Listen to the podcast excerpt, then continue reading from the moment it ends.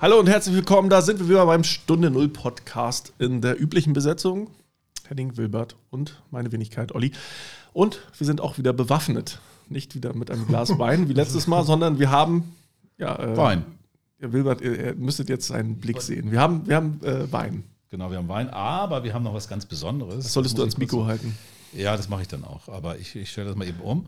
Aber wir haben auf jeden Fall einen guten Wein und einen wirklich sehr leckeren, ein Marco Bonfante, Barbera de Asti Stella Rossa. Ähm, der ist in einem besonders guten Weingeschäft gekauft worden. Ich sage nicht, nicht welches, es sei denn, die sponsern uns in Zukunft. Ja, das ist eine gute Frage. Frage, da frage ich mal. Viel geiler ist doch, ja, eine gute Idee, genau. Zu deinen Ehren. Du hattest. Nein, wir wollen uns doch, wir wollen uns doch nicht von, dem, von der Industrie kaufen lassen. Wir wollen Nein. So, ne? Aber Wilbert, du hattest. Ich hatte, ich wollte erst mal kurz die enden. Okay, bitte. Also, die, ähm, Olli hat ein wunderschönes, ich würde sagen, Dekantiergerät, das den Wein beim Einschenken bereits lüftet. Und das klingt so geil, das wollte ich einfach jetzt Da ist ein Chip drin, das misst, wie viel Wein da durchläuft im Monat. Ja, also das ist auch okay. Aber lass doch mal jetzt mal alle mal ruhig sein. Jetzt, das hört sich nämlich echt gut an. Das ist übrigens mein Glas, das ich befülle. Ja, los. Du musst da nicht gleich kleckern. Na gut, ihr habt's gehört. Ja, das nächste Mal, das üben wir nochmal. Gut, ähm, unser Thema heute, ähm, nicht kleckern statt klotzen. Was war das denn mit ab? Boah, leckt ja das Ding ab. Du wolltest doch keine So. Auf jeden Fall.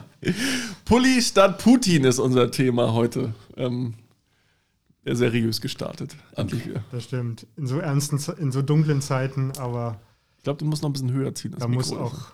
Ja, so ist gut. Also, wenn, wenn die draußen nicht wissen, was wir hier tun, die könnten auf Andere Gedanken kommen. andere Gedanken kommen. Okay, äh, jetzt mal wieder zum, zurück zum Thema. Pulli statt Putin. Wie kommen wir zu dieser wunderbaren Themenwahl?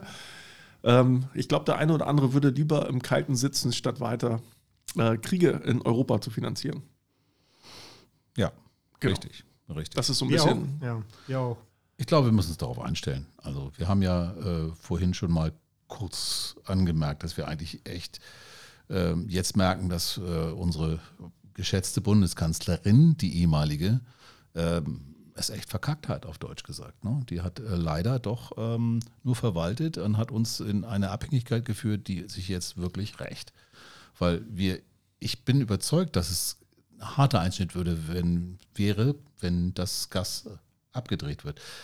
Aber wenn er Bock hat, macht er das, denke ich mir. Ja, aber ich meine, inwiefern kann man das verurteilen? Ne? Also ich meine, alle Menschen haben sich gewünscht, dass es nicht zu einem Zustand kommt, in dem wir sind. Also man kann es vielleicht naiv nennen, war es naiv? Also man hat so ein bisschen an das Gute im Menschen geglaubt.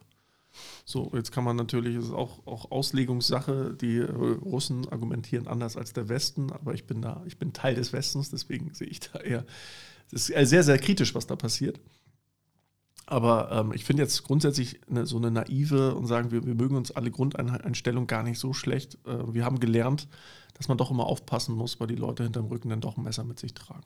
Das sehen wir jetzt deutlich. Ja, ich, ich- würde sagen, ja, Merkel hat sicherlich nicht, nicht dafür gesorgt, dass es hätte anders kommen können, aber sie war natürlich nicht allein. Also, Nicht nur sie natürlich. muss man fairerweise sagen. Also viele, viele haben geglaubt, dass das, ähm, dass das, was jetzt passiert ist, nicht möglich sei. Tatsächlich sehen wir seit 2014 der Annexion der Krim, hätte man gewarnt sein müssen. Und seitdem sind ja auch noch wichtige Dinge passiert. Ähm, es sind Anteile von Raffinerien an Gazprom verkauft worden. In man Deutschland, Hat äh, Nord Stream 2 vorangebracht, also eigentlich fertiggestellt, ohne dass die äh, Betriebserlaubnis da gewesen wäre zwar, aber man hat nicht genügend gemacht, um diese Abhängigkeit natürlich zu reduzieren. ne? Also wir haben, wie hat das heute schön jemand gesagt, wir waren im Grunde sicherheitspolitischer Trittbrettfahrer. Ne? Also auch unsere Wirtschaft hat im Grunde Geschäfte gemacht, ohne selbst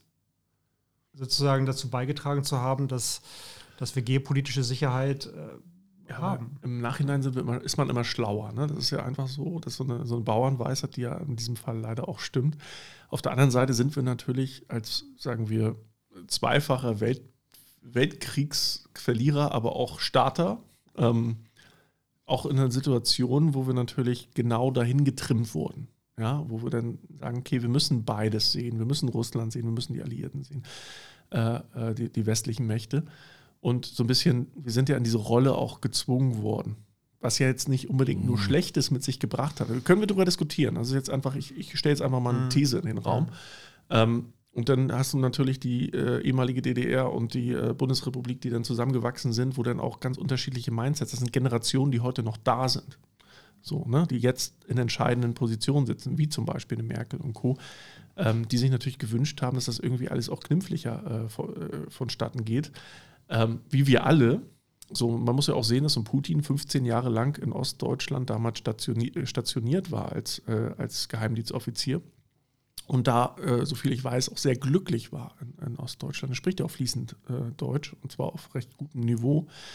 Ähm, das, das sind halt einfach so Sachen, wo man natürlich auch als Mensch gutgläubig sein möchte. Sagen, ja, auch seine Rede vom Bundestag damals in lupenreinen Deutsch. Natürlich dachten wir, oh, das könnte ja was werden, aber es ist absehbar und zwar nicht erst seit seit, äh, eigentlich schon vor der Krim-Invasion, seit Anfang des, des, äh, des zweiten Jahrzehnts, also ab 2010, 11, eigentlich war auch bekannt, dass er äh, ganz anders diesen Staat führt, als man das als westlicher Demokrat sich so vorstellt. Und außerdem hat er natürlich die gesamte russische Mafia äh, hinter sich, unter sich gebracht. Also der ist ja schon lange äh, da auch als äh, oberster äh, ja, oberster Mafiosi, der, der Pate der, der gesamten äh, Struktur da, weil sonst geht das wahrscheinlich auch gar nicht, wenn er eine Struktur im Staat hat und mit dem Geheimdienst kann man das natürlich sehr schön. Und hat man ja gesehen, was passiert mit welchen, die irgendwie mal ausscherten als Oligarchen, vielleicht keine Mafiosi waren, aber eben reich waren und dann eben plötzlich so, ne, Nadalny und so. Gerade von einem Freund gehört zum Gleichnis, wenn jetzt äh, Russland und Amerika 100 Milliarden Dollar äh, also das Pendant zu 100 Milliarden Dollar investieren würden in ihre Verteidigung, dann wäre es äh, in Amerika wahrscheinlich so, da kann man relativ wenig äh, verstecken vom Fiskus und Co. Also da kann man sich relativ wenig in die eigene Tasche wirtschaften. Das ist irgendwie auch möglich, aber lass da vielleicht 20 Prozent äh, äh, irgendwie verschwinden und op äh, unter Optimierungs-, Steueroptimierungsgesichtspunkten. Das ist vielleicht irgendwie möglich. Das heißt, zum großen Teil geht das Geld aber in die Wirtschaft, in die, in die Industrie, in, dem, in die Militär, militärische Aufrüstung.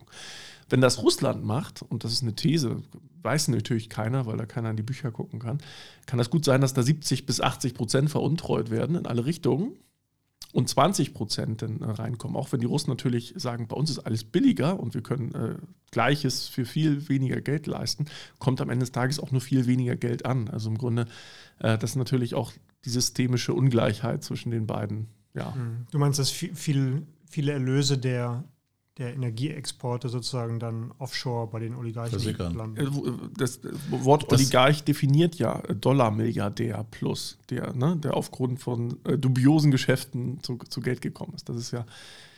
Das ist ein guter Punkt. Ich glaube, das ist noch gar nicht so richtig thematisiert worden, wie, wie zersetzend das ist, wenn ein Staat sozusagen besteht aus, aus einem Oligarchensystem und nichts anderem als Rohstoffvorkommen. Ich glaube, das ist, ähm, die haben ja kaum eine wirtschaftliche Entwicklung Eben. gehabt. In der Spitze, klar, die haben tolle Mathematiker, Physiker und so weiter.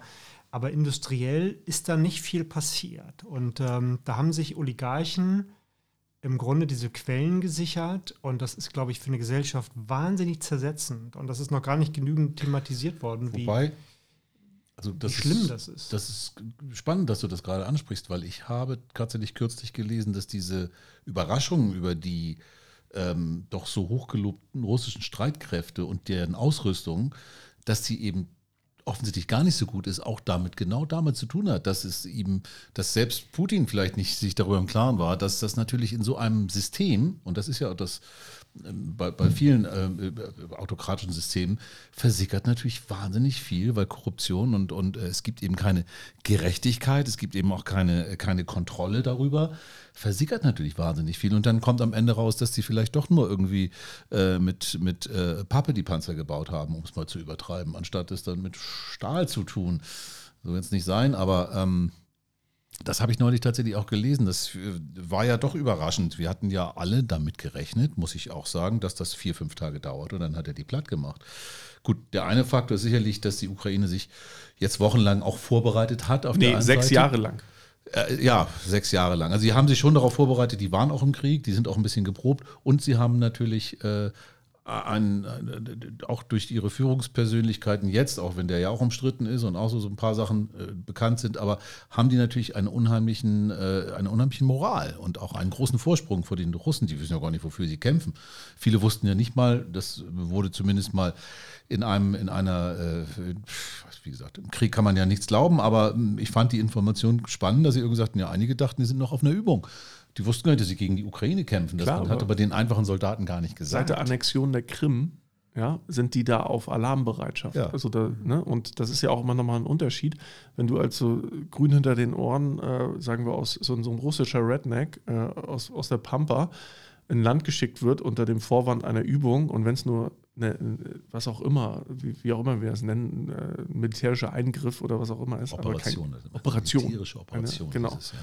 So, und dann kommst du auf einmal in ein Land, wo äh, Leute da stehen, die sich auf sowas vorbereitet haben. Auf der anderen Seite, irgendwie 200 Meter weiter, die Familie wohnt. Die sind ganz anders motiviert, die Leute Eben. abzuwehren. So, und ähm, da, da, da, hast du Emotionen, da hast du, äh, da hast du Verantwortlichkeit, da hast du äh, Patriotismus in ge geballter Form. Und auf der anderen Seite hast du ein paar Grünnasen, die komplett unvorbereitet sind. So, und da, da, da, kämpfen im Grunde ein Ukrainer ist dann bestimmt äh, fünf bis zehn Russen wert, so äh, vom, vom Gewicht. Absolut, ja. Wenn das noch so Mann gegen Mann geht, wobei in den Städte kämpfen, ist genau das ja das Problem. Ja. Da können sie mit Hightech ja gar nicht so viel machen. Aber ich fand auch interessant, dass, weil du sagst ja, seit der Krim, ich meine, sieben Jahre ist das her. Und der hat ja schön mal seinen, seinen, seinen Testballon gestartet, bisschen Sanktionen, bisschen das, hat aber nicht wirklich irgendwie jemanden gejuckt. Im Gegenteil, die Geschäfte wurden noch erhöht, es wurde Nord Stream 2 weitergebaut, was man nicht hätte machen dürfen. Wobei ich zwischendurch auch mal dachte, naja, das ist dann auch wieder so ein Politikspiel als Trump natürlich, gut, bei Trump denkt man ja immer sofort das Schlimmste. Äh, dachte ich, naja gut, der will natürlich sein, sein, sein, sein eigenes Fracking-Gas verkaufen, deshalb ist er dagegen. Äh, da war ich dann auch sehr ambivalent, muss ich zugeben. Nur heute, also aus der jetzigen Sicht, und Olli hat es ja vorhin gesagt, in der Nachschau ist man immer klüger, äh, ist das natürlich Wahnsinn. Wir hatten sieben Jahre Zeit mhm. und haben in sieben Jahren es nicht hinbekommen, A, unsere eigene Energieversorgung irgendwie zu checken. Äh, das ist alles versäumt worden. Und du hast es ja vorhin noch erwähnt, die Raffinerien äh, gehören jetzt Gazprom, die deutschen Raffinerien hier in Deutschland. Und das Allergeilste, was ich heute hörte, war, dass die äh, die Reserven, die deutschen Reserven, diese ganzen Lager, gehören auch Gazprom. Und zufällig sind die ja nur zum Viertel gefüllt. Mhm. Äh, da wage ich mich mal. Die sind nach einem Winter immer äh, so bei, bei 30, 35 Prozent. Ja. Also wenn man sich die letzten Jahre und Jahrzehnte anschaut. Aber 25 ist natürlich schon, schon, schon sehr niedrig. Ich würde aber gerne nochmal auf das zurückkommen, was du gesagt hast, Olli, ob das, ob das im Falle von Deutschland so, so schlimm ist. Ähm, ich würde das unterstützen. Ich finde die, die Vorstellung, dass wir jetzt die Bundeswehr hochrüsten und wirklich echte militärische Kriegspartei werden auch in Zukunft ähm, schwierig, nach wie vor schwierig. Also mit unserer Vergangenheit, mit, ja. äh, mit der Art und Weise, wie wir uns zum militärischen Verhalten haben. Und äh, vor zwei Jahren, als die Pandemie anfing, haben wir gesagt, okay, wir sind irgendwie nicht vorbereitet. Jetzt sagen wir das beim Krieg. Was ist, wenn im nächsten Jahr ähm, wir Wassermangel haben oder Ernte wenn die Klima, Wenn also, die Klimakrise und, und das kommt, kommt, das kommt, das, das wissen kommt. wir ja. Und deshalb, glaube ich, ist jetzt unter dem Eindruck des Krieges zu sagen, wir, wir geben jetzt alles Geld nur aus für, für, für Sicherheit äh, und militärische Ausrüstung und Aufrüstung, ist, glaube ich, auch gefährlich. Man muss, muss ja auch noch ein bisschen äh, ver vielleicht vergleichen, was ist eigentlich die, der Auftrag unserer Bundeswehr äh, mit dem Auftrag von anderen äh, militärischen Eingriffstruppen ja, von anderen Ländern. Und äh, ich glaube, da sind wir doch relativ weit. Ähm, man wird bei der Bundeswehr tatsächlich in die Richtung, ne, wir sind für Verteidigungsfälle da. Landesverteidigung. Landesverteidigung, sogar, genau. So und geschrieben. Wir, wir helfen, wir unterstützen. Wir sind keine Angriffsarmee. Ja. So, kein blindes Gehorsam. So, und das hast du woanders. Das hast du in Russland, das hast du in den USA, das hast du bei den großen Kriegsmächten, die sowieso die ganze Zeit Krieg führen. Da hast du dieses blinde Gehorsam-Thema. Das hast du bei der Bundeswehr nicht. Die Leute sind wesentlich reflektierter. Naja, aber Henning, ich muss jetzt dagegenhalten. Ich, ich, ich verstehe deinen Ansatz total und ich muss auch sagen, dass das, äh, das ist schon eine komische Zeitenwende, auch für, für Menschen, die wie wir jetzt eigentlich in 40, 50 Jahren, 60 Jahren, 70 Jahren relativ im Frieden und Wohlstand hier gelebt haben. Die letzten Jahre vielleicht ein bisschen zu viel. Das äh, ähm, hatten wir ja vorhin schon mal angesprochen. Aber dass wir die Landesverteidigung gar nicht liefern können im Moment, also dass die Bundeswehr das liefern kann, das ist schon also da ist so viel versäumt worden, da muss jetzt was passieren. Ich glaube nicht, ähm, dass man sagen kann, oh, da ist hier zu viel Geld reinstecken. Es muss angemessen, natürlich würden wir keine Aufrüstung kriegen, wie sie, ähm, ähm ne, was du gerade sagtest, um irgendwelche Angriffskriege zu führen oder uns Atomarsenale zuzulegen. Das ist sicherlich nicht, was passiert. Aber ich bin schon der Ansicht, dass wir dafür sorgen müssen, dass wir die Landesverteidigung auch auch mit unserem, mit unserer ganzen Kraft äh, hinbekommen, auch mit unserem Wissen. Ich meine, wir haben eine Zeit lang, ich weiß ob das noch eine Rolle spielt, aber ich wurden ja hier in Deutschland die besten Panzer gebaut und die besten Schützenwagen und dass man mit diesen clever, clever gedacht, vielleicht ja auch mal in Richtung Digitalstrategien in, in Form von oder Drohnen, also also Dinge, die, die man übrigens Angriffs- als Verteidigungswaffen kannst du natürlich auch immer zum Angreifen nehmen. Das ist ja, natürlich äh, die, der, das Zweischneidige. Aber die Aufgabe, genau, die Aufgabe der Bundeswehr ist in erster Linie die Verteidigung äh, unseres Landes, das wir ja alle irgendwie auch schätzen. Und das kann sie momentan nicht liefern. Also insofern bin ich der Ansicht, es ist auch ein riesiges Versäumnis der letzten 20 Jahre gewesen. Und da hingen sie alle mit drin. Und bei dem anderen Versäumnis, was wir vorhin hatten, mit Frau Merkel, hat es ja gesagt, die einzigen, die wirklich über die Jahre immer wieder äh, äh, verspottet worden, weil sie kannten keine Ahnung von Realpolitik, waren ja die Grünen, die gesagt Vorsicht, Vorsicht, Vorsicht. Ne? Hattest das vorhin mal. Ja, und man, man hat denen immer vorgeworfen, sie, sie hätten keine Ahnung von Realpolitik. Äh, umgekehrt war deren Argument aber, die, die SPD und auch die, die CDU und vielleicht auch die FDP würden im Grunde sehr stark opportunistische Politik machen. Es trifft eher zu als der Vorwurf, die Grünen hätten keine Realpolitik verstanden, weil wir jetzt gerade sehen, dass opportunistische Politik äh, uns in Sachen Realpolitik durchaus in die Bedrohung bringen kann. Ja. Also deshalb ist das, für mich gehören Baerbock und, und Habeck, um kurz politisch zu werden, äh, zu den absoluten Gewinnern äh, in der Regierung. Aber was man natürlich ja, auch sehen muss in Europa, gerade im Europakontext, ich finde das ja gut idealistisch zu denken. Und das haben wir als Deutschland, als Europa jetzt auch lange gemacht.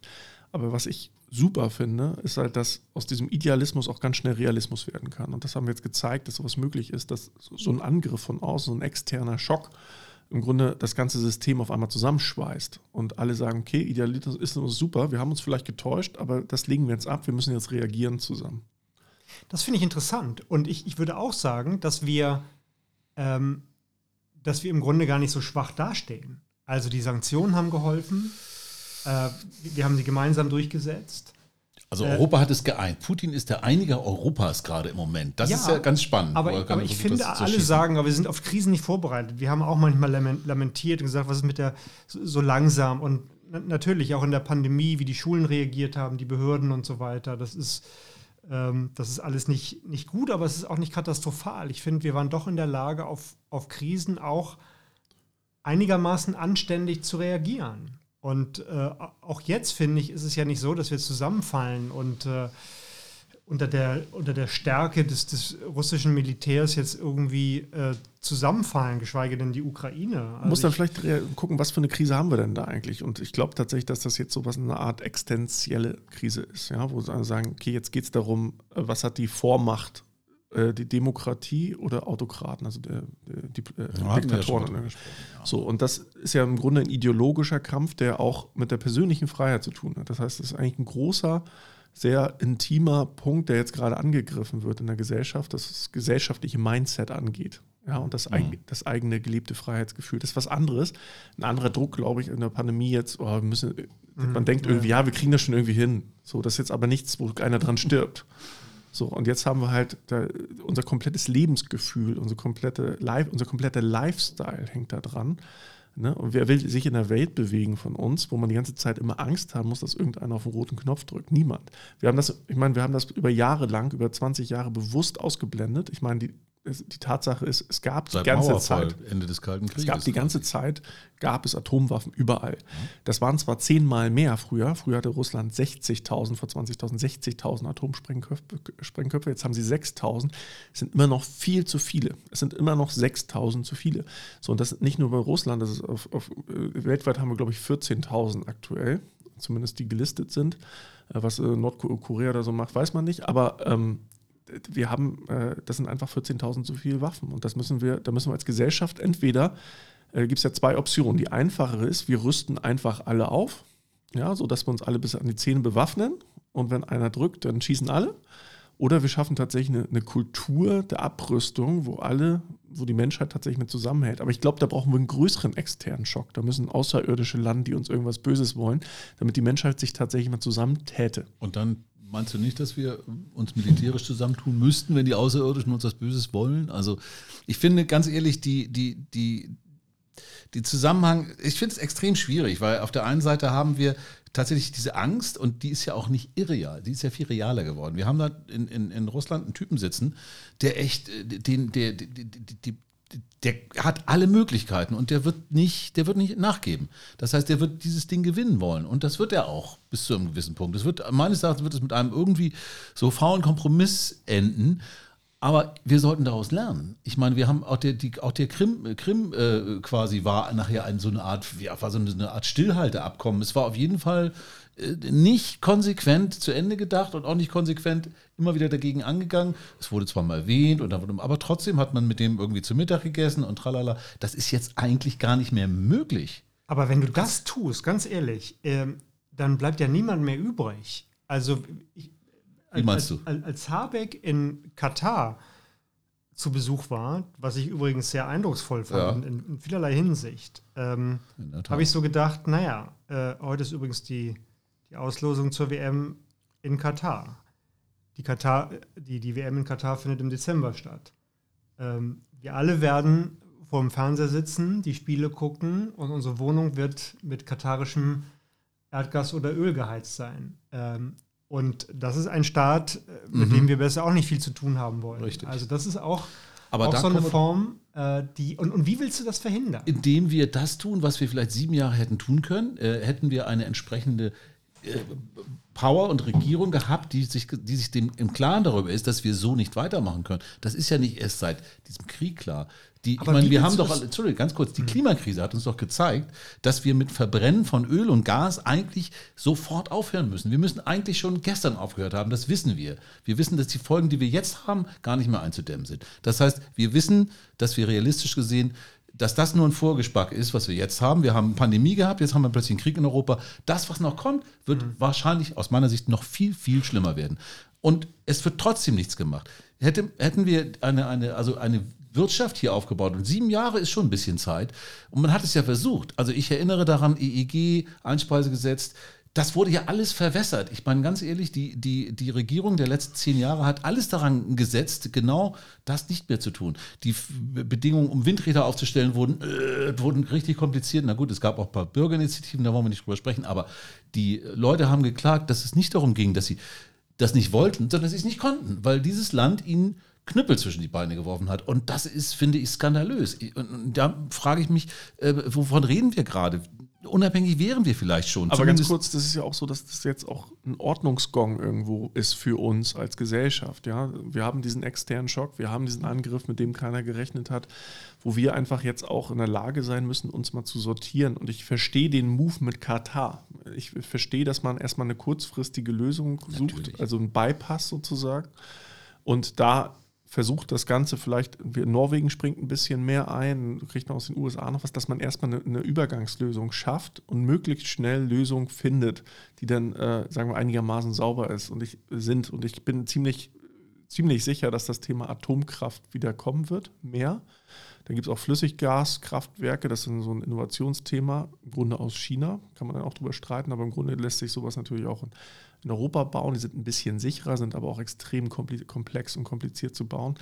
Ähm, macht das, aber doch, Entschuldigung, macht auch nur Sinn, Flüssiggas, wenn das Gas, äh, also Wasserstoff zum Beispiel. Kein, also, kein Flüssiggas, äh, Flüssigsalz. Äh, ah, da hast du gerade, weil du Gas sagtest. Das. Also da habe ich mich versprochen. Flüssigsalz, ähm, okay. Flüssigsalz, äh, Atomkraftwerk im Grunde. Äh, ne? Die so. haben eine andere, andere Spaltmasse. Ähm, die sind ein bisschen sicherer, wenn du sie richtig baust, aber wenn das Salz ausläuft, ist schon ein bisschen blöd. Also da äh, gibt es immer eine Downside irgendwo, aber wir suchen ja insbesondere Lösungen, die unser Klima jetzt nicht groß affektieren. Und Was da, mit Kernfusion? Auch ein Riesenthema, wo wir auch nichts mehr von. Ja, also es gibt da tatsächlich viele Aber Sachen, die jetzt gerade im Test sind. Ne? Hochsichere Atomkraftwerke, Flüssiggaskraftwerke, äh, Flüssigsalzkraftwerke und so weiter und so fort. Aber äh, das sind einfach Sachen, die jetzt vielleicht die, die, die, die, die äh, Atmosphäre nicht so angreifen. Auf der anderen Seite muss man natürlich gucken, was mit dem Grundwasser, ne?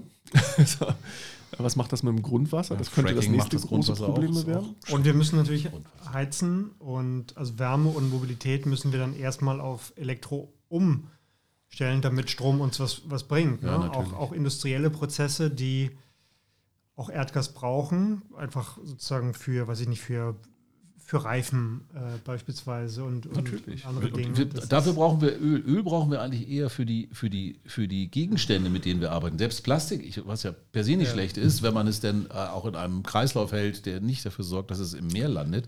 Aber ich muss, weil du gerade das realpolitisch, du hattest das gesagt, Olli, äh, da, da bin ich schon beeindruckt. Und da bin ich auch dabei. Natürlich können, kann ein Politiker nicht sagen, boah, ich bin grün, ich will keine Atomkraft, ich, ich will jetzt aber auch kein Gas mehr von dem. Ja, dann frieren wir alle mal schön Winter. Das funktioniert nicht. Was ich aber glaube, ist, dass man uns hier auch mehr zumuten kann. Ich weiß nicht, ob wir das schon mal äh, angesprochen haben, aber wir hatten diese autofreien Samstage früher. Ich kann mir auch vorstellen, warum muss jeder jeden Tag Auto fahren? Vielleicht gibst du dann, kriegst du das mit den Kennzeichen, gerade, ungerade.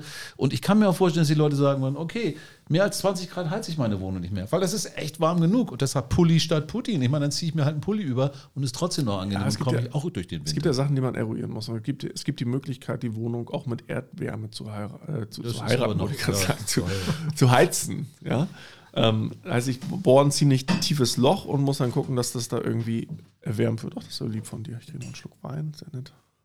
Und ähm, man muss natürlich auch sehen, und das ist, glaube ich, auch ein wichtiger Punkt, dass, dass erneuerbare Energien in der Form, wie wir sie durch Windkraft oder Solar, was jetzt die beiden gängigsten äh, Themen sind, die sind jetzt, die, die sind so ein bisschen schwierig zu speichern. So, äh, die Norweger, die können das gut. Die haben halt ihre, ihre großen Staudämme und so, die, die pumpen da das Wasser rein und lassen es halt wieder raus. So, und dann hast du halt so Themen, wo man sagt, okay, jeder schenkt sich zu Hause in die Garage eine Batterie und für sein Elektroauto und da wird dann praktisch in der Nacht eingespeist und tagsüber wird es abgerufen durch, also die Autos werden geladen über Nacht mit der Energie, sodass dann halt nicht, nicht abgespannt werden muss. Es gibt ja wirklich Abspannwerke, ganz viele, auch in Skandinavien, die die ganze Nacht laufen, einfach bloß um Strom zu verbrauchen, aus, aus, aus dem Netz zu nehmen. Und da ist natürlich das Angenehme bei Öl und Gas. Ich kann Speicher bauen und die kann ich dann auch erstmal stehen lassen. Ja, muss ich ab und zu mal umrühren vielleicht, damit er sich kein Bodensatz bildet. Aber das ist im Grunde eine, eine an, angenehme Art und Weise. Ich kann über eine Pipeline, ich kann es transportieren ohne groß Verlust äh, und ich kann es halt speichern. Das ist halt, macht halt diese Energieform so, so interessant. Aber es ist bei der Verbrennung entstehen einfach hochgiftige Abgase. Das ist schon immer schon gewesen. Ich sage, ich, ich bin auch der Letzte, der sagt, das ist eine super Sache, ja. Ähm, aber es ist einfach, jetzt, jetzt reden wir über Pragmatismus. So, Infrastrukturell hast du natürlich gewisse Vorteile, klar. so. Und Aber was meint ihr denn, wie lange es brauchen würde? Um, um all die Dinge, es ist ja alles, liegt ja alles auf dem Tisch. Wir können, wir können anfangen, wirklich Wasserstoff zu produzieren im großen Stil. Wir können Windanlagen deutlich nochmal ausbauen. Das ist alles möglich. Wir können Erdwärme als, äh, wir sagen, in fünf Jahren muss jedes Haus eine, Erd, eine, eine Wärmepumpe haben.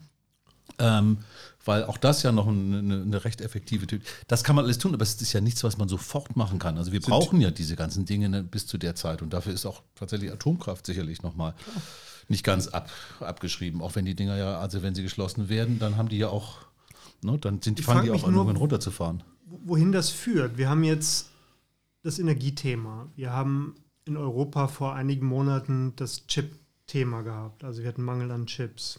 Ähm, und ähm, da hat jetzt die Kommission den sogenannten Chips Act erlassen. Ähm, mit, mit über 40 Milliarden wird, wird jetzt die heimische, also die europäische Chipproduktion gefördert. So, was ist das nächste?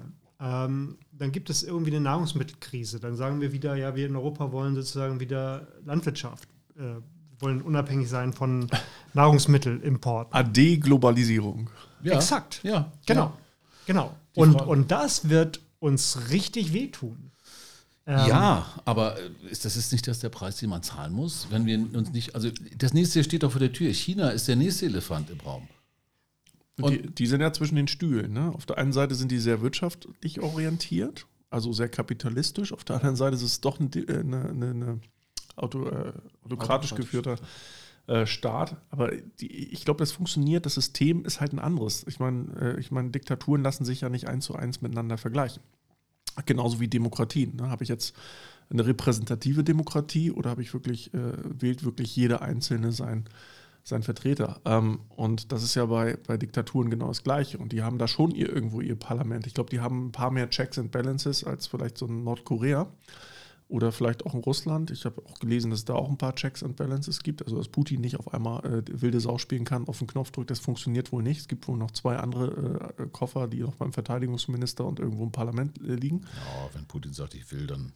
Ja, weiß ich nicht. Also äh, ich glaube, da gibt es dann irgendwo, irgendwo gibt es auch eine Grenze, weil die Russen, die sind ja nicht alle wahnsinnig. Aber ne, wenn auf einmal Atombomben geschmissen werden, das lässt sich auch nur schwer ver verstecken. So. Ja, aber mit, und mit, Entschuldigung, aber China, sorry, aber China ist doch genauso. Das ist der, der Xi, Xi, Xi, Xi heißt er, ne? Xi. Xi. Xi. Muss man jetzt alles lernen, man muss das korrekt aussprechen, sonst macht es mich irgendwann unbeliebt. Vorsicht, ne? Also da ist doch, da ist doch komplett, da werden die Leute in, in, in, in Lager gesteckt. Wenn du irgendwas äh, sagst, was dir nicht gefällt, dann kriegst du gleich die chinesische Keule zu spüren. Äh, ein, ein Konzern, der irgendwie in China verkaufen will, muss, der darf nicht mit dem Dalai Lama äh, reden. Der darf nicht, also das ist einfach, das ist doch vollkommen klar, dass, das, dass wir, an, an, ich glaube schon, dass die Globalisierung, die du jetzt gerade, gut, du bist ja nun Wirtschaftswissenschaftler, das heißt, du kannst die Vorteile wirtschaftlicher Natur natürlich ganz anders abschätzen als ich, aber wenn man es in der Gemengelage sieht, dann kann eigentlich diese, diese, diese Weltwirtschaft, diese globale Ökonomie nur funktionieren in einem auch global politisch synchronisiertem System. Absolut. Und das haben wir nicht auf dieser Welt. Und ich glaube auch nicht, die Idee war ja früher Demokratie, Wirtschaft bringt Demokratie. Es ist in China und in China wird es auch nicht mehr gelingen. Es ist in Russland nicht gelungen und da hast du schon zwei Riesenpunkte. Ob das in Indien immer, Indien ist ja noch eine Demokratie, aber auch das ist fürchterlich korrupt und durchsetzt. Du kennst dich in Indien ganz gut aus. Und die haben auch noch ein Kastensystem dazu, also schon mal offiziell nicht mehr. Offiziell nicht mehr. Ja, aber es gibt es ja noch so. Äh, wie willst du denn eine globale Wirtschaft wirklich äh, äh, resilient machen, wenn du, wenn du mit diesen Systemen zu tun hast? Ich glaube, das funktioniert. Ich glaube, du hast recht. AD-Globalisierung. Lass uns Europa. Ja, das will ich ja nicht. Das, nee, das willst du nicht. Ich weiß, dass du es nicht willst. Ich befürchte das eher. Ja, äh, aber dass das die Folge sein könnte. Die Realität bin, zeigt uns das. Äh, ja, aber du kannst Globalisierung auch machen mit Autokratien, so, so bitter das ist. Die, die Frage ist, kannst du in die Souveränität eines anderen Landes eingreifen, selbst dann, wenn diese Souveränität sozusagen nicht demokratisch legitimiert ist. Ich meine, äh, Joe Biden, als er die Rede in Warschau gehalten hat, wurde ja und er, wie man interpretiert, wohl relativ spontan gesagt hat, dieser Mann, äh, this cannot be, he cannot remain in power, oder was hat er gesagt irgendwie, oder stay in power. Zu, zu Putin. Zu Putin. Ja, ja. So, und ähm, und da hat das Weiße Haus ja sofort gesagt, nee, nee, das ist Sache der Russen. So, das, äh, also du kannst, glaube ich, Globalisierung auch die wirtschaftlichen Vorteile auch realisieren mit einem gewissen Multilateralismus, mit einem gewissen Vertrauensniveau, mit, einer gewissen, mit einem gewissen Regelsystem. Du musst aber nicht, du kannst nicht, du musst nicht erst mit Globalisierung starten, wenn alle hochdemokratisch sind. Das ist natürlich ich glaube, das ist auch. Das verstehe ich, aber die Idee war doch an der Globalisierung immer, dass es sozusagen äh, die Demokratie nach sich zieht. So war es immer, wurde es auch immer äh, erzählt, ja, lassen Sie, der Kapitalismus im Grundsatz, der jetzt ja die Demokratie nach sich zieht. Das war ja immer auch das Argument. Äh, ich meine, Amerika ist nun wirklich auch kein ja. Vorzeigestaat, was Demokratie angeht. Im Gegenteil, die werden die Nächsten, die uns abhanden kommen. Da, da, hast du plötzlich Amerika sein, ja. als christlich äh, autokratischen Staat, was alles passieren kann. Ist alles nicht ab also Bei Amerika ist halt schwierig, ne? wer im Glashaus sitzt, der sollte nicht mit Steinen werfen. Ich meine, die Amerikaner, die haben jetzt auch keine ruhmreiche Geschichte hinter sich. Ich sage nur Iran, Afghanistan, also gerade Iran, die ja in den 60er Jahren prosperierendes westliches Land, also im Grunde ein demokratisches südamerikanischen Staaten, die sie irgendwie, wo sie ihre, wo sie Autokraten drin gelassen haben, weil sie ja. die steuern konnten und weil die sie da wirtschaftlich schön ja, ja, von bene, bene, bene, benefitieren, das gibt es nicht, ne? schön,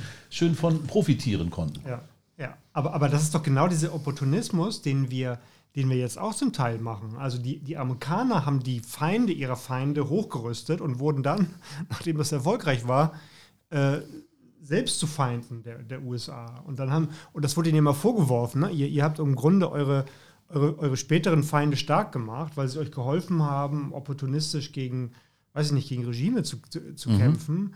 Und ähm, das ist ja genau das, was du angesprochen hast. Und ich, ich sehe, dass wir das Gleiche tun. Ja, jetzt, das ist jetzt halt jetzt dieses- sagen wir Katar. Und wenn Katar nicht sagt, rennen wir nach äh, zu Venezuela. Ja, Moment, aber ich, da finde ich schon einen Unterschied. Denn Amerika hat ja nun wirklich, und das ist eben auch dieser Turbokapitalismus, die haben ja wirklich gezielt Staaten äh, und, und irgendwelche Autokraten so gestützt und, und mit ihren Geheimdiensten, mit ihren Waffen, um Opposition klein zu halten, um die Ausbeutungsrechte in diesem Ja, ja. Land zu haben. Das tun wir jetzt nicht in Das Katar. Credo wir war bezahlen ja- dafür anständig, dass das System nicht richtig ist. Bin ich auch bei Das- dir, aber da waren wir bei den Übergangslösungen. Genau, das. Credo war ja in den letzten Dekaden den, bei den Amerikanern, der Feind meines Feindes ist mein Freund. So, und das, dass ich das, ich glaube, da haben die inzwischen auch gelernt, das würde mich wundern, wenn nicht, dass das nicht ganz so trivial ist. So, und dass das wesentlich komplexer ist, gerade globale Politik, kulturelle Befindlichkeiten und Co., was da alles zusammenkommt, dass die da schon versuchen, sich zumindest nicht mehr ganz so krass in der Form einzumischen, wie sie in der Vergangenheit gemacht haben. Also spätestens durch Afghanistan haben sie einfach gemerkt, das war teuer. Ähm, das das könnte hätte man irgendwie mit dem gleichen Ergebnis anders lösen können oder vielleicht sogar mit einem besseren. Und ähm, Nation Building hat äh, in keiner Weise funktioniert. Nee, Nation Building, Und- Nation Design, das ist einfach was, das, das, das verstehen die Leute ja auch. Die Leute sind inzwischen mündig. Wir haben, ne, also in, in den Ländern, die kommunizieren miteinander und irgendwann sagen die auch alle, das ist hier so nicht so, wie es soll. So, ne? Ganz Afrika wird ausgebeutet von uns. Eine Sache, Henning, finde ich wirklich bei der ganzen Sache äh, nochmal bedenkenswert. Das, was wir Globalisierung nennen, ist das, was unseren Wohlstand hier sichert und nicht den Wohlstand der Welt. Weil viele Länder, es gibt so langsam Bewegungen, ja, Fairtrade hier und da machen wir ein bisschen was, aber ganz im Ernst, äh, Afrika wird die nächsten 50 Jahre nicht auf die Beine kommen. Entweder, ne, weil auch dort werden immer wieder Regime unterstützt, die dann den Abbau von irgendwelchem Öl oder von irgendwelchen seltenen Erden oder die Chinesen kommen dann rein und bauen den Flughafen und der denen dann gehört um. Also das ist doch alles immer auf dem Rücken. Das ist doch nicht global. Ich glaube, wir müssen Naja, bei diesem Begriff in, aufpassen. In China haben, haben mehrere hundert Millionen Menschen sind, sind aus der Armut in die Mittelschicht aufgestiegen. weil es so viele gibt, also prozentu prozentual gesehen würde ich sagen, guck doch oh, die mal. Armut, die Armut auf, auf der Welt hat ähm, nicht dramatisch, weil es nicht dramatisch ist, sondern weil es schön ist, hat hat, äh, ja. hat wahnsinnig nachgelassen. Und ähm, der wirtschaftliche Vorteil von der Globalisierung hat natürlich in Ländern, die autokratisch äh, und oligarchisch äh, organisiert sind, natürlich nur dazu geführt, dass die, die Oberen Noch mehr Kohle haben. Klar, aber es liegt nicht an Globalisierung, sondern es liegt a- an dem, an dem Staat sozusagen, der, der, der diese Benefits nicht, nicht gerecht verteilt. Aber nochmal, Aber Globalisierung als Mechanismus hat eigentlich, hat eigentlich In der äh, puren Reinheit des Wortes, Vorteile. meintest du jetzt. Aber die, so wird es ja nicht gelebt. Also Globalisierung ist aber nicht Schuld der, der Globalisierung, sondern das ist Nein, das liegt an den Ländern, die Realität. sie. Ja, ist die Realität, klar. Und, und ich würde auch sogar das, noch dazu setzen, die Armut ist weniger geworden, aber nicht in bestimmten Bereichen der Welt. Nicht da, wo die schönen Bodenschätze liegen und die sowieso keine Ahnung haben, in Anführungsstrichen, weil es keine Bildungssystem, weil es gar keine richtigen äh, Das ist der funktionierenden... Punkt. Das war mein So. Punkt mit Russland und den Oligarchen. Ja. Wir, wir, sprechen in der Entwicklungsökonomik von, vom, vom Fluch der Rohstoffe. Warum? Weil, weil das Länder sind, in denen erstens die, die Regierungen nur darauf vertrauen, dass sie ihre Rohstoffe ausbeuten und zweitens äh, das Eigentum an diesen Rohstoffen in Händen ganz weniger Genau. sich befindet. Also ich glaube ich glaub tatsächlich, jetzt hau, hau ich mal wieder eine steile These raus. Ich glaube, wir sind jetzt so an nächstes nächste Zeitalter kommt jetzt bald. Also so ein Typ wie so ein Elon Musk, der hat jetzt gemerkt, der hat mit seinen Technologien Einfluss auf äh, globale politische Geschicke. Zum Beispiel mit diesem Starlink-Ding. Ne? Also das war ja, ist ja wirklich viral gegangen, die Story, dass dann einfach da einer hat aus der Politik aus der Ukraine gesagt, Elon Musk, wir brauchen dein Starlink. Und der gleich, yo, schicke ich euch eine Lieferung. Hat das Öffentlichkeit Haben Sie das eigentlich? Haben sie, haben sie gekriegt. Nutzen die das alle in, in der Ukraine? Ja, das- die alle mit Starlink? ja, das Ich funktioniert. glaube kein Wort, ganz ehrlich. Doch, glaube ich tun- nicht. Ich glaube, tun-. Das ist natürlich punktuell, das sind Nadelstiche. Genau, ja? Also wenn du so eine Antenne hast, da können da irgendwie 20, 40 Leute mit in der Nähe das nutzen oder so, aber das ist ja nicht so, dass du flächendeckend damit das abdeckst. Aber was ich glaube, dass wir jetzt an der Schwelle zu so einer Art Tech-Imperialismus, äh, im, im, ah, Imperialismus, ja. ja, genau, äh, der Wein wirkt. Das Ähm, freut mich. äh, in die Richtung gehen, dass jetzt einfach so eine Leute wie Elon Musk und Co. merken, die globale Politik ist gar nicht mehr so weit weg und dass die echte Macht ist da. Und das sind dann so Leute, die dann mit solchen Gedanken kommen, wie am Motto, was hat denn der Mond eigentlich für Bodenschätze? Ne? Und da, äh, was, was lässt sich da machen? Und dass man dann sagt, okay, wir machen hier auf der Erde erstmal alles nachhaltig und holen uns das Metall vom Mond oder was auch immer. Solche Sachen, so eine Gedankenkonstrukte, das bringen ja so eine Leute mit. Und ich kann mir vorstellen, dass sowas jetzt irgendwann jetzt in die nächste Richtung gehen, weil Russland geht es um Fläche. Also diese wirklich aus UdSSR, Sowjetunion-Zeiten, äh, Flächendominanz äh, auf der, ich meine, die haben ja unglaublich viele Bodenschätze, sind aber nicht in der Lage, da wirkliches Business draus zu machen. Deswegen ist ja dieser Angriffskrieg irgendwo vielleicht auch eine Art Hilfeschrei, so, so paradox und so, so, so falsch, wie der auch ist. Ähm, weil Russland kriegt ja sonst nicht viel auf die Straße, außer dass sie irgendwie aus Sibirien Öl ausbeuten. Ähm, das, äh, weil sie einfach viel Fläche haben. Das ist der einzige, die einzige Legitimation, das zu machen. Was haben die denn an Tech? Die haben Yandex. Dann haben die so lalala äh, äh, Militärfirmen und äh, dann machen die noch Senfkörner. So, das waren so die Hauptexportthemen äh, aus, aus Russland zusammengefasst. Abgesehen ähm, von den Russen. Das ist ein Flächenstaat mit 200, 270 Millionen Einwohnern oder sowas. Ja, also Sind zu viele? Ja, kann sein. Irgendwie sowas. Kann auch 150, ich kann mich auch täuschen. Aber auf jeden Fall sehr, sehr viel Platz für verhältnismäßig wenig Leute. Ähm, ich meine, wir müssen ja mal, mal ein paar Dekaden weiterdenken. Unsere, unsere, unsere Technologie basiert auf Ressourcen und so weiter und so fort. Wenn einfach mal ein guter zweistelliger Prozentsatz der, der Erdfläche, also der über, Überozeanfläche äh, Russland ist, früher oder später muss man da mal irgendwie miteinander entweder arbeiten oder gegeneinander. Also, also irgendwann muss man da an die Ressourcen ran. Mhm. Oder man erschließt andere Ressourcen. Mond, Mars, whatever. Ja? So ja, ja alles du. Und, und, du hast Ozeane gesagt, ähm, äh, unter, und also da Manganknollen und sowas da Im Moment sind die noch relativ teuer, da ranzukommen, ja. aber da liegt noch was. Genau. Viel. Das sind aber so die Sachen, wo man halt irgendwie gucken muss. Irgendwann ist halt einfach Russland dran oder China. Also Flächenstaaten in der Form, das ist einfach kein Zukunftsmodell. So, das ist jetzt natürlich sehr weit in die Zukunft gedacht, aber das ist halt alles was, historisch. Was meinst du denn, was skizzierst du denn da für eine Zukunft? Ich verstehe sie noch nicht ganz. Du hast jetzt was von Tech-Imperialismus und was von Flächenstaaten gesagt. Jetzt komme ich nicht ganz mit. Ich hätte jetzt zu Tech-Imperialismus hätte ich was gesagt, ja, aber ich auch. Äh, äh, äh ja, Tech-Imperialismus geht mit, also du musst ja um, um äh, du brauchst ja Ressourcen. Das merkst du jetzt ganz stark Klar, in der Chip-Thematik und so weiter und so fort. Und, und, und Batterien und Und die sind ungleich verteilt. So. Und äh, gerade wer mehr Fläche hat, hat im Grunde auch mehr Ressourcen unter der Kontrolle. Wenn du Glück hast, ja. So, und wenn du natürlich äh, das ausbauen möchtest und neue Technologien fördern möchtest, dann mag es auch noch Ressourcen geben, die in Zukunft erst en vogue werden. Ähm, dann, dann hast du natürlich, umso mehr Fläche du unter Kontrolle hast, mehr Hoheit über, über entsprechende Ressourcen und äh, mehr Mitspracherecht in, in Sachen, äh, was, was passiert dann da an Innovation. Das und das sind, glaube ich, Sachen, die aktuell noch nicht groß gedacht werden, aber perspektivisch, gerade im Rahmen vom Tech-Imperialismus, äh, eine große Thematik. Mir gefällt, mir gefällt der Begriff. Äh, ja, aber ich, ich finde, gerade ja. verschiebst du etwas, was jetzt gerade stattfindet, auf ein, ein Szenario, das in der Zukunft stattfindet. Ja, Nämlich jetzt das war ja gerade, ich habe ja gesagt, ich mache jetzt mal einen zweiten Wurf. Haben wir die Abhängigkeit von Öl und Gas und so weiter und wissen, das kommt nur von da, weil die haben, den, die haben das da, die haben den Platz. Jetzt schiebst du es 50 Jahre weiter oder 30 oder keine Ahnung, geht ja alles immer schneller und sagst, ah, jetzt haben die da hinten das äh, Iridium, das, keine Ahnung, was es da noch alles gibt oder was vielleicht noch erst gebraucht wird, weil man noch gar nicht weiß, dass man es verwenden kann und was vielleicht das super Mittel ist, um, keine Ahnung, Solarzellen effektiv zu machen. Was ich übrigens spannend finde, da, da wächst die Effektivität mhm. gerade äh, nicht gerade ex, äh, ex, äh, wie heißt das, exponentiell, aber, aber schon extrem stark. Das nur am Rande. Ähm, aber Tech-Imperialismus, da war ich auch hängen geblieben, weil der Begriff stört mich. Du findest ihn gut, ich finde ihn schwierig, weil Imperialismus ist ja nicht demokratisch. Aber ganz kurz, bevor Oder? ihr das ausführt, nochmal diesen Gedanken zu Ende, weil du gerade kritisch reingegangen bist. Weil für mich ist das einfach jetzt so ein, so ein Indiz. Das, was jetzt gerade stattfindet, Russland sitzt auf sehr, sehr, sehr, sehr viel Öl und über, äh, ne, äh, wesentlich mehr als andere Länder und können dadurch wirtschaftlichen Druck auf andere ausüben.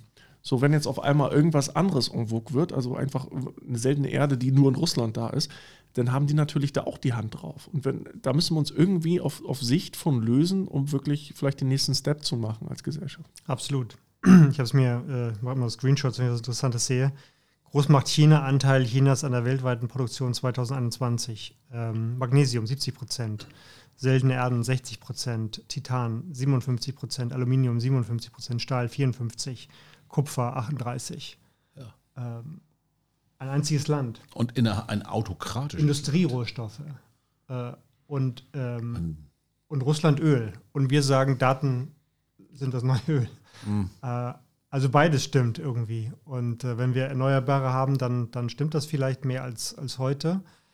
Ähm, da müsste ich irgendwann aber, mal stehen, Deutschland erneuerbare Energienanteil äh, weltweit. Äh, ich finde aber digitalen 40, Imperialismus 50, total spannend, weil wir haben über Metaverse diskutiert, wir haben über die, die Expansion, den Expansionsdrang, die Skalierung, das ist ja auch fast, fast ein Euphemismus, ehrlich gesagt. Äh, das ist ja auch ein Expansionsdrang, der fast Lebensraumideologie hat, also und damit mhm. faschistisch ist. Mhm. Und äh, also mhm. so, so, wie Putin, glaube ich, kann man sagen, fas faschistische äh, Ideologie hat, nämlich Lebensraumideologie, sich, mhm. sich auszubreiten, haben das auch die, die Plattformen. Ähm, anders interpretiert, klar, äh, aber mit der gleichen, fast mit der gleichen Macht und mit der gleichen Absicht, äh, die Welt zu beherrschen. Dann würde es ja, ist es ja eine Art von Tech-Faschismus.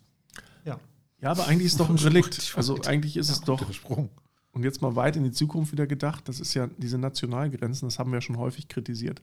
Das ist ein Relikt. So, ne? Als Menschheit muss man mhm. irgendwann also um einfach dauerhaft zu überleben, diesen Schritt machen, zusammenzuwachsen und zu sagen, wir nutzen hier die Erde, die wir haben, optimal und äh, machen die nicht kaputt. Wir optimieren das zusammen. Und ohne jetzt nationale Grenzen, weil das ist einfach historisch, das ist einfach im Grunde ein Schwanzvergleich. Naja, da finde ich ganz ehrlich, müssen wir tatsächlich zugestehen, dass das schon vorangekommen ist über die letzten 500 Jahre.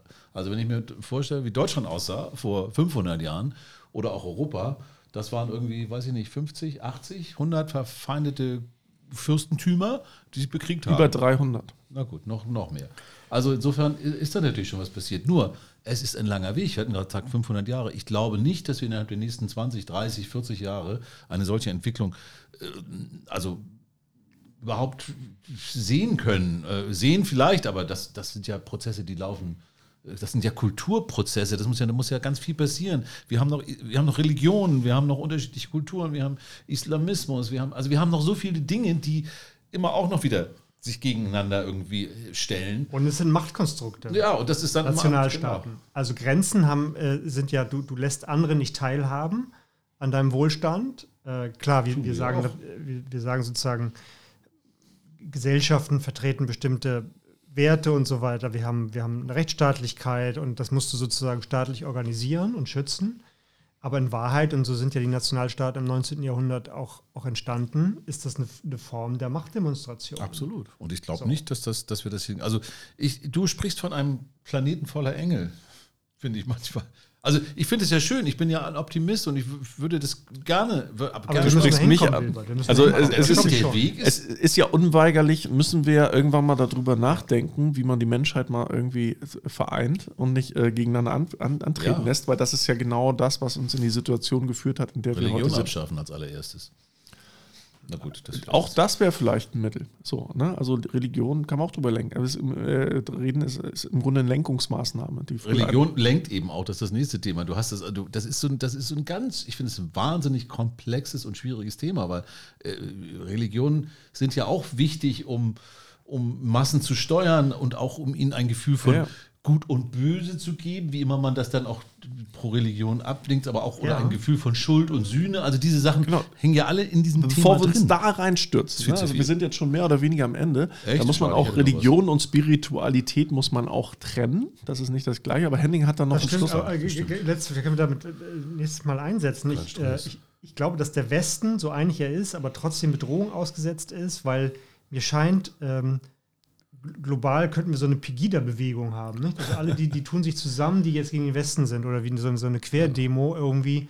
Die skurrilsten, also die, die Islamisten, die, die Russen, die, also das ist, ähm, der Westen ist nicht mehr so sicher, wie er, Nein, er glaubt. Wir, das haben, muss man, glaube ich, schon sehen. Wir haben, wir haben es, also wir stehen vor nicht einfachen Zeiten und ja. ich glaube ja, das ist ja mein Tenor immer, auch wenn wir immer noch äh, Wein trinken und vielleicht auch immer noch mal ein, ein Steak essen, was wir vielleicht auch bleiben lassen sollten, würde auch helfen. Hat ja gerade unser Landwirtschaftsminister gesagt. Ähm, Finde ich auch nachvollziehbar, aber ich glaube, wir müssen uns darauf einstellen, dass das, was wir erlebt haben, die letzten 70 Jahre, das ist vorbei. Ja, ich meine, guckt euch die äh, Schlusswort von mir mal heute, guckt euch mal die Afrikaner an. Ich meine, die haben alle eine große Tüte Popcorn in der Hand und gucken, ach, die westlichen und die Länder und die großen Mächte, die hauen sich jetzt mal auf die Nase. Das genießen wir mal. Wir setzen uns zurück. Ich meine, was, was Deutschland allein schon in Namibia angerichtet hat, ja, die haben ja ganze Volks-, äh, ganze Ethnien ausgel ausgelöscht. Damals, das war nur Deutschland als Besatzungsmacht. Leider, leider haben die gerade kein Popcorn und auch kein Brot. Äh, ja, ja, klar. Aber Weizen. ich kann vollkommen verstehen, dass die auch sagen, macht ihr mal, Mais, ist nicht, is not our turf. Ne? Also das ist euer Thema. Wir gucken uns mal an, wie das ausgeht. Weil die wurden ja mehr oder weniger am Reißbrett aufgeteilt und äh, da praktisch äh, ganze, wie gesagt, ganze Stämme ausgelöscht. Und äh, die sagen halt, okay, ist doch super, wenn die sie auf die Nase hauen, da können wir nur profitieren. Popcorn, Reißbrett, Fleisch. wir haben alles drin, aber, aber ja gut, du hast Am jetzt gesagt, wir sind schon so ein bisschen. Das ist ja ein Thema, da kann man jetzt sich noch. Haben wir irgendwas vergessen, äh, Wilbert? Ich glaube, wir haben noch gar nicht angefangen. Äh, Fall. Also, da gibt es noch nach vieles. drei Jahren Podcast oder fünf. Ich fände, ja, wir haben noch nie mal angefangen. Wir haben ja auch, auch Themen, die uns aktuell bewegen. Ich meine, als wir anfingen, ich da gerne zurückdenken, haben uns technische Themen bewegt, die Zukunft, der Fortschritt äh, und auch ein großer Optimismus. Weil wir natürlich auch lebten vor vier, fünf, wir haben jetzt, machen wir es vier, fünf Jahre, machen wir es jetzt? Ja, ungefähr. Ne? Ja, würde ich schon sagen. 16 oder? Dann kam eine Pandemie, da waren wir schon mal hoppla, das erste Ding, und jetzt kommt der Krieg. Und jetzt, ich glaube, jetzt ist ein bisschen der Schleier gelüftet, dieser, dieses, dieses sanfte Hallo, David Hamilton-Bilder alle um uns herum, weißt du? Das ist vorbei. Wir werden ja wohl auch noch in zehn Jahren einen Podcast machen, oder? Ja. Wir, worüber wir dann wohl reden. Wahrscheinlich so äh, über Rheuma und so. äh, und Arthritis. Und ich habe Rücken. Ja, so. das, will, das, das, will doch keiner wissen. Genau. Das will doch echt keiner wissen. Aber wir haben viel vergessen, ja. Genau. Auf jeden Fall vielen Dank, dass ihr zugehört habt. Teilt das gern, was ihr, wenn ihr das gut befindet, was wir so erzählen. Und äh, ja, wir freuen uns aufs nächste Mal. Wir kommen wieder. Ja, wir kommen wieder, keine Frage. Ciao. Ciao. Ciao.